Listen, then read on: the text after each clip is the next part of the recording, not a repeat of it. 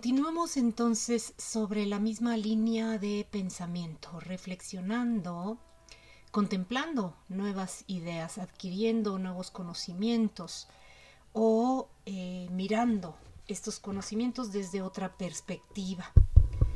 Eh, la Biblia nos dice no idolatres imágenes falsas y las personas que son cristianas, por ejemplo, han interpretado, según entiendo, esta oración como no idolatres a santos, eh, solamente al Padre, al Hijo y a la Virgen. Y entonces de sus templos han sacado todas estas imágenes de cualquier otra divinidad.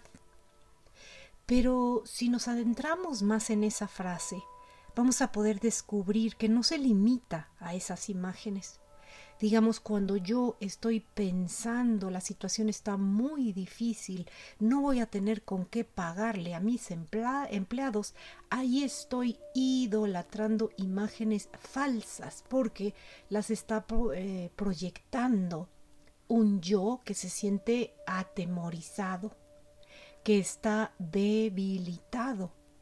Y entonces el don divino de la imaginación la está utilizando para imaginar lo peor.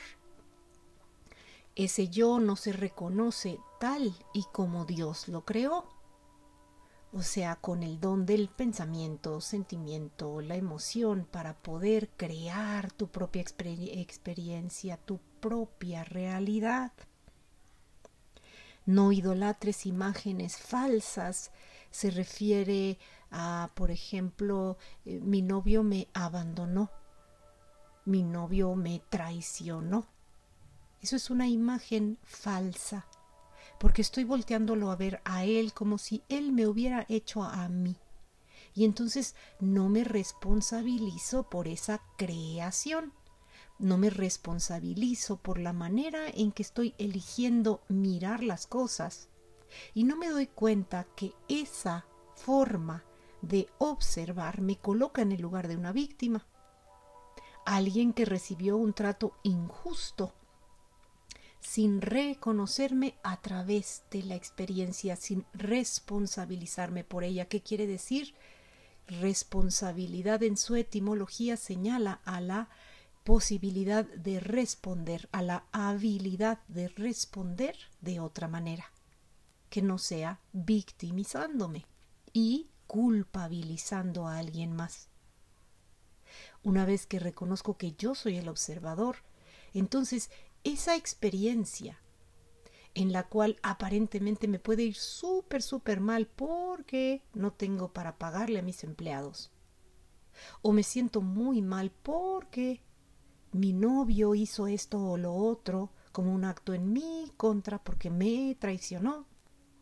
Una vez que reconozco que no estoy aquí para idolatrar imágenes falsas, que no estoy aquí para alimentar más esa victimez, sino que estoy aquí para ser el creador, para poder decirle a la vida quién yo soy, puesto que yo soy el observador dejando entonces de caer en el engaño de la victimización.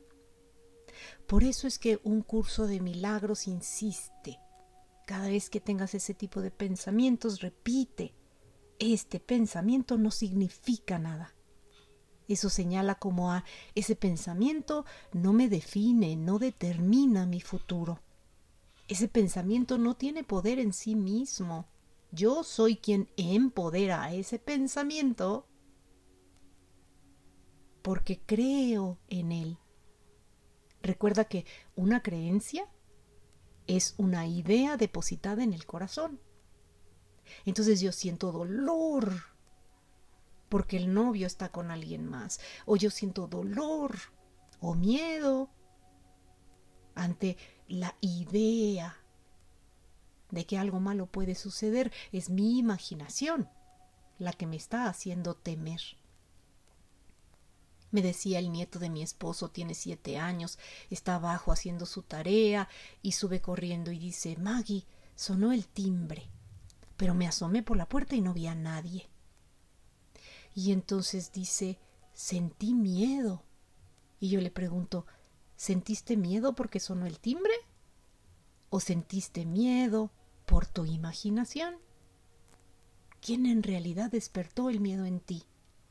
¿Es el sonido del timbre o es lo que tú estás imaginando que podía suceder?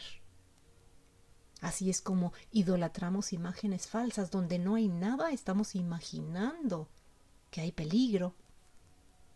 Pero aquí y ahora no está sucediendo nada y se nos brinda el libre albedrío para imaginar que está sucediendo esto o lo otro, lo mejor o lo peor, y eso es exactamente lo que vamos a experimentar. Y en esta frase de este pensamiento no significa nada. Nos está invitando también el curso de milagros a neutralizar cada pensamiento porque observa, observa, observa. Tendemos a calificar todo de bueno o malo. Eso es comer del fruto del árbol del conocimiento. Entonces es bueno cuando estoy recibiendo determinada cantidad de dinero, pero es malo cuando dejo de recibirla. Y entonces empiezo a, vivir mi vida en base a lo que ocurra en el afuera. Las circunstancias comienzan a definirme. El día que tengo dinero, uy, soy la más feliz, la más dichosa. Y el día que veo mi cuenta en ceros, ay, soy angustia, miedo y desesperación. Dependo de la afuera para poderme sentir bien. Imagínate qué lugar tan debilitante. No puedo hacer nada para cambiar la condición del mundo, las finanzas en mi cuenta bancaria, el comportamiento de mi novio, o de mi hijo, o de mi hermano. Imagínate en qué lugar me estoy colocando. Imagínate lo que puede sentir ese yo que depende de que alguien más lo contrate o alguien más lo acepte y lo aprecie. Porque estamos en una sociedad en la cual estamos buscando el reconocimiento, la aceptación, queremos pertenecer, ser aceptados. Y entonces muchas veces aceptamos hacer cosas que no queremos hacer por miedo al llamado rechazo o al abandono, que son ideas falsas que hemos aprendido a apreciar, a venerar, a atesorar. Te pongo un ejemplo. El otro día fui al supermercado y al llegar muchas de las cosas que compro normalmente estaban con descuento. Algunos tenían unos muy buenos descuentos, como podríamos decir socialmente. Y entonces mi cuerpo empezó a sentir como, ¡ay, qué maravilla! En lugar de gastar 10 pesos, en esta ocasión gastamos 7. Nos llevamos las mismas cosas de siempre, pero no pagamos los 10 pesos de siempre, pagamos 7. Si yo acepto ese pensamiento, entonces acepto calificar esta experiencia como mejor que ninguna otra, como muy buena experiencia. Y entonces al rato, el día que yo vaya al súper y los precios subieron, entonces voy a sentir miedo y desasosiego voy a sentir una incomodidad y voy a atraer pensamiento que me diga, ¡ay, todo está carísimo! Híjole, en lugar de los 10 pesos ahora gastamos 13. ¡Qué horror! Todo está subiendo. Y así voy a ir por la vida inconsciente de mí misma, atrayendo pensamiento de acuerdo a cómo yo me siento. Es la llamada mente de chango, como le dicen los hindús. Un changuito que brinca de una rama a otra, haciendo travesuras. Ahí va nuestro ego brincando y diciéndonos, mira, qué buena noticia, hay descuentos. Y después diciéndonos, oh, qué horror, todo está muy caro, ¿qué vamos a hacer? Y mientras tanto mi pequeño yo eh, sintiéndose, como suelo decir vulgarmente, como calzón de cusca, o sea, como calzón de prostituta, subiéndose y bajándose a la demanda de alguien más, para complacer a alguien más, no siendo consciente de mí misma de que yo soy el observador. Así que estando en el supermercado, cuando escucho cuán maravillosos son los descuentos, reconozco que ese pensamiento lo estoy atrayendo porque sentí lindo de ver los descuentos, porque así fui educada, porque fui criada en una sociedad donde hay que aprovechar el descuento. Ahí tenemos el buen fin, que a veces hay personas que han descubierto que ni es cierto los grandes descuentos que le suben el precio y después le ponen disque una barata. Eso dicen, no sé si así sea. Pero uno está emocionando porque, ¡oh! ¡Qué buenas promociones te están dando! 24 meses para pagar un televisor. Y a los 12 meses ya estamos hartos de estarlo pagando, ya no queremos seguirlo pagando. Ya nos cayó gordo, pero nos faltan otros 12 meses para seguirlo pagando. Entonces lo que empezó siendo, ay, una gran oportunidad termina siendo una gran carga en otro momento. Porque así es, no, porque así me siento. Me siento feliz cuando lo compré, me siento infeliz cuando veo que me faltan 12 meses por pagar. Ahí estoy como calzón de cusca de arriba para abajo, dependiendo de lo externo y sintiendo, eh, pues como hoja al viento lo que venga de la afuera, ¿no? En vez de construir yo misma al observador. Al momento que veo que mi cuerpo dice qué emoción, tanto descuento, inmediatamente utilizo la frase de un curso de milagros diciendo esto no significa nada, este pensamiento no significa nada. ¿Qué quiere decir? Esto no me define, esto no me determina. Yo pase lo que pase, yo soy el observador. Yo soy el observador que afecta, que influye sobre las ondas de posibilidad y que con esta eh, manera de ser, observando, contemplando diariamente, constantemente, en esa dirección, en la dirección de veo, observo, contemplo a un yo empoderado, seguro de sí mismo, capaz, hábil, inteligente, valioso. Yo observo a un yo que es respetado, que obtiene reconocimiento, que es un éxito total. Yo observo a este yo alegre, feliz, entusiasmado, atrayendo ideas geniales y originales, Observo a este yo relacionándose de manera perfecta, maravillosa, divertida, constructiva, creativa, innovadora. Ese es el que realmente yo soy. No dependo de las circunstancias, no dependo de las condiciones. Vuelvo a repetir, a Cenicienta no la limitaba la condición temporal bajo la que ella vivía. Ella seguía contemplando en sueños, en el plano sublime, la mejor versión de sí misma, siendo valiosa, siendo amorosa, bondadosa, siendo merecedora, siendo digna. Siguió contemplando alegremente esa posibilidad hasta que la vio manifestada en su vida. ¿Por qué? Porque ella ya lo era vibratoriamente. Ella ya lo era como el observador que estuvo dispuesto a observar la mejor versión de sí misma. Por eso es que la lección 21 de un curso de milagros dice, estoy decidido a ver. Estoy decidido a ver la situación de otra manera.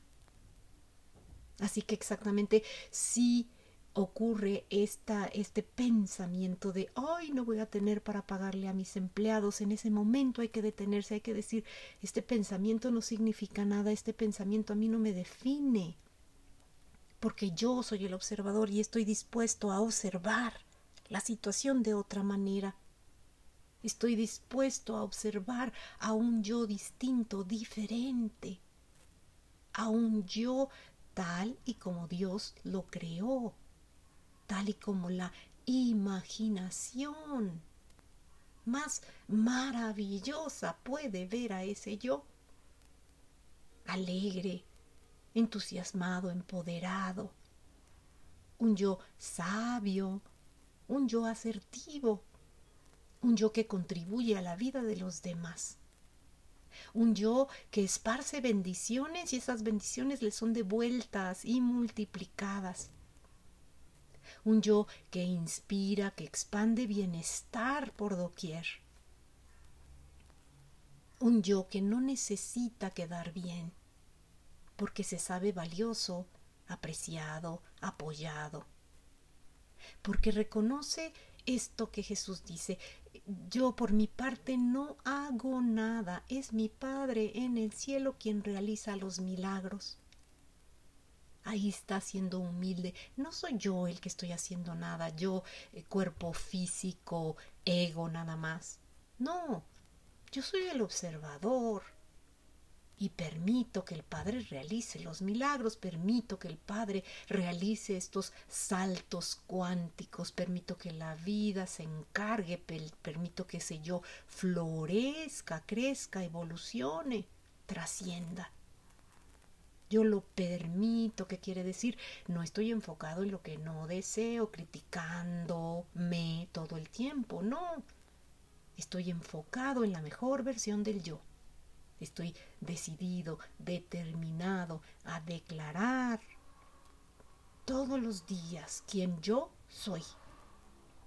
Entonces quizá me despierto con una grabación, una grabación que dice, yo soy el observador y observo a un yo pleno, seguro de sí mismo, un yo que se sabe apreciado, apoyado, inspirado, un yo que observa bondad, alegría, buen humor, un yo empoderado, que recibe reconocimiento, amor, cuidados, aprecio, protección. Yo soy el observador y observo a un yo exitoso al que le fascina innovar, construir, crear, inspirar, trascender y expandir bienestar por doquier. Yo soy el observador y, observo cómo en todas las áreas de mi vida se expande y se extiende el bienestar de manera maravillosa. Observo milagros por doquier. Me fascina experimentar saltos cuánticos, sorpresivos e inesperados. Yo soy el observador y observo a este yo con infinito amor, respeto y aprecio. Yo soy el observador y observo a este yo con gran agradecimiento, orgullo, alegría. Yo soy el observador y es mi Padre en el cielo, o sea, es mi imaginación divina. Es la posibilidad de estar en ese plano sublime, acompañado de la vida, de su sabiduría, acompañado del infinito amor que la vida es, lo que entonces empodera a ese yo. Digamos que eh, Dios, la vida, está esperando el cumplimiento de la ley. ¿Cuál es la ley? Que sea yo el observador, que me convierta en eso, que deje de estorbar con mis miedos, inseguridades y resentimientos y que comience a participar. Que en lugar de pelearme con el ego todos los días, no, lo ponga a hacer, a hacer cosas, a hacer que, a escribir planas enteras sobre ese yo, la mejor versión de sí mismo, a grabar audios que me inspiren y me hagan sentir bien. Así las cosas. Si te enfocas en lo negativo, el ego se convierte en tu peor enemigo. Si estás interesado en un propósito mayor, en un propósito superior, entonces puedes convocar al ego para que te ayude a llevar a cabo las tareas diarias. Meditar, hacer tapping, eh, agarrar una frase tipo mantra para repetirla todos los días, 20 veces al día, o para hacer una meditación de un minuto, o hacer ejercicio, o estudiar, tantas, tantas, tantas cosas que se pueden hacer, que el ego puede ayudarte a llevarlas a cabo. Me despido diciendo, no intentes convocar al ego diciéndole, ay, es que soy terrible, no puedo adquirir nuevos hábitos, me cuesta mucho trabajo. Es que quiero ponerme a dieta, pero no puedo.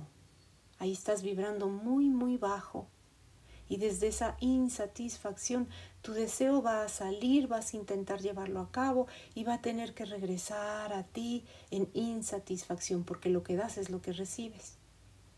Así que si realmente quieres hacer un cambio, entusiasmate primero ante la idea de ese cambio. Comienza a decretar, a declarar todos los días. Me encanta la idea del cambio, me encanta la idea de un cambio, me encanta la idea de una renovación. Siento, siento el deseo de experimentar algo nuevo. Alguna de esas frases agárrala y repítela, repítela o inventa una, la que a ti te siente mejor. Y repítela y repítela varios días antes de que quieras empezar a hacer algo para llevar a cabo el cambio. Primero tienes que tener muy claro que eso es lo que deseas, por entusiasmo, por alegría, por innovar, por crear, por experimentar algo nuevo. Una vez que estás enfocado en la correcta dirección, entonces comienzas a declararlo y a decretarlo de esa manera para que te sientas entusiasmado ante esa posibilidad y ese sentir va a atraer hacia ti la intención de llevarlo a cabo y se te van a ocurrir ideas, te van a llegar videos, recomendaciones, lecturas y vas a ir por ahí forjando tu camino. Y ya después vas a poder empezar a organizarte, a ver qué tareas vas a realizar a diario con el fin de definir al yo. Esa es tu única intención. Quieres redefinirlo, reconstruirlo. Y entonces te organizas y sabes qué vas a hacer en la mañana, mediodía, en la tarde. Ponte dos, tres tareitas al día, pero llévalas a cabo consistentemente. No te pongas 20 cosas al día, no. Dos, tres cositas, sé consistente una semana, dos semanas. A la tercera semana le sumas algo. Si al final de la primera semana o la segunda te das cuenta que algo no está funcionando, cámbialo, modifícalo. No seas rígido, fluye con la vida y permite. Y así es como te vas a ir adentrando al campo del cambio, que como ya comprendiste, el cambio es en ti, no en el afuera. Es en el adentro para percibir después un afuera completamente diferente. Cambia tú y cambiará el mundo. Te agradezco tu presencia, te bendigo y hasta la próxima.